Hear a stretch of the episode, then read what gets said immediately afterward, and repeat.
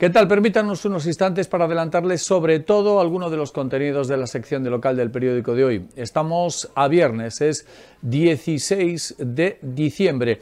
La primera de las propuestas informativas está relacionada con el precio de los combustibles y parece que ahí el nudo afloja un poquito y nos permite cierto resuello, porque los precios están en estos momentos si no en franco retroceso, y por lo menos en una situación de estacionalidad y con tendencia a la baja. Hablamos de los combustibles de gasolina y gasóleo. Tiene todos los datos Bryce Iglesias. Hoy abrimos el periódico con un tema recurrente en los últimos meses, pero que está más de actualidad que nunca, porque quedan solo dos semanas para que se acabe la bonificación de 20 céntimos por litro en el precio de los carburantes. Así analizamos cómo se encuentran estos precios en las distintas estaciones de servicio ourensanas. A día de hoy el precio medio tanto de la gasolina de 95 como del diésel habitual ya está más bajo que antes del estallido de la guerra.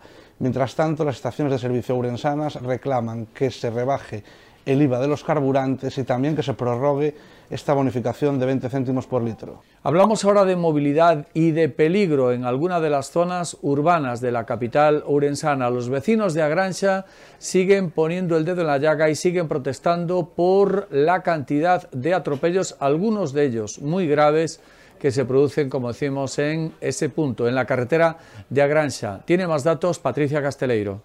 Los vecinos de Carretera da Granja en la ciudad están en pie de guerra y no piensan parar hasta conseguir un semáforo en el cruce que está a la altura del número 97. En el último año ocurrieron ya tres atropellos de gravedad y todo, según ellos, porque no hay un semáforo que regule a los coches que pasan a gran velocidad por la zona.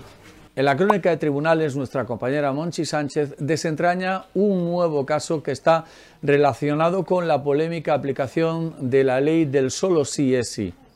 La revisión de una sentencia por abusos sexuales continuados en aplicación de la ley del solo sí es sí ha dejado en nueve años de cárcel la condena de diez que impuso la Audiencia Provincial de Ourense a un hombre que mantuvo relaciones sexuales durante dos años con una menor que tenía once cuando el primo de su padre inició los abusos. Esta es la tercera sentencia que rebaja una condena por delitos sexuales en la provincia tras la entrada de la nueva ley de integridad sexual. En Crónica Urensana, las exportaciones de la provincia superan ya los mil millones de euros facturados entre el mes de enero y el mes de octubre, lo cual supone batir todos los registros. ¿Cuáles son los mercados más importantes? Pues como siempre, Portugal, Francia y Reino Unido, pero atención porque despunta y con fuerza también el mercado mexicano. En las noticias sociosanitarias, nuestra compañera Xiana Cid ha hablado con dos profesionales de la medicina que traen vivencias y experiencias de Mozambique. Las facultativas del Chúo, Pilar Garzón y Conchi Alonso participaron recientemente en un curso sobre tratamiento de pacientes politraumatizados en Mozambique. Las médicas formaron allí, junto a otros cuatro sanitarios españoles, a una treintena de facultativos mozambiqueños que adaptaron los conocimientos recibidos a su realidad. Las ourensanas resaltan la calidad de los profesionales del país, a pesar de la falta de medios sanitarios. Muchos otros asuntos, como siempre, en el periódico, con secciones muy interesantes y propuestas de lectura muy pegadas a la actualidad de este viernes, que en cuanto al tiempo presenta con mayoría de cielos despejados, aunque con temperaturas fresquitas, en torno a 13 grados de máxima se espera en el día de hoy. Una jornada que estamos comentando ya en los medios de la región, tanto en la edición de papel, por supuesto, como en la edición electrónica, entre subesdobles laregion.es. Que tengan una feliz jornada, amigos. Bye.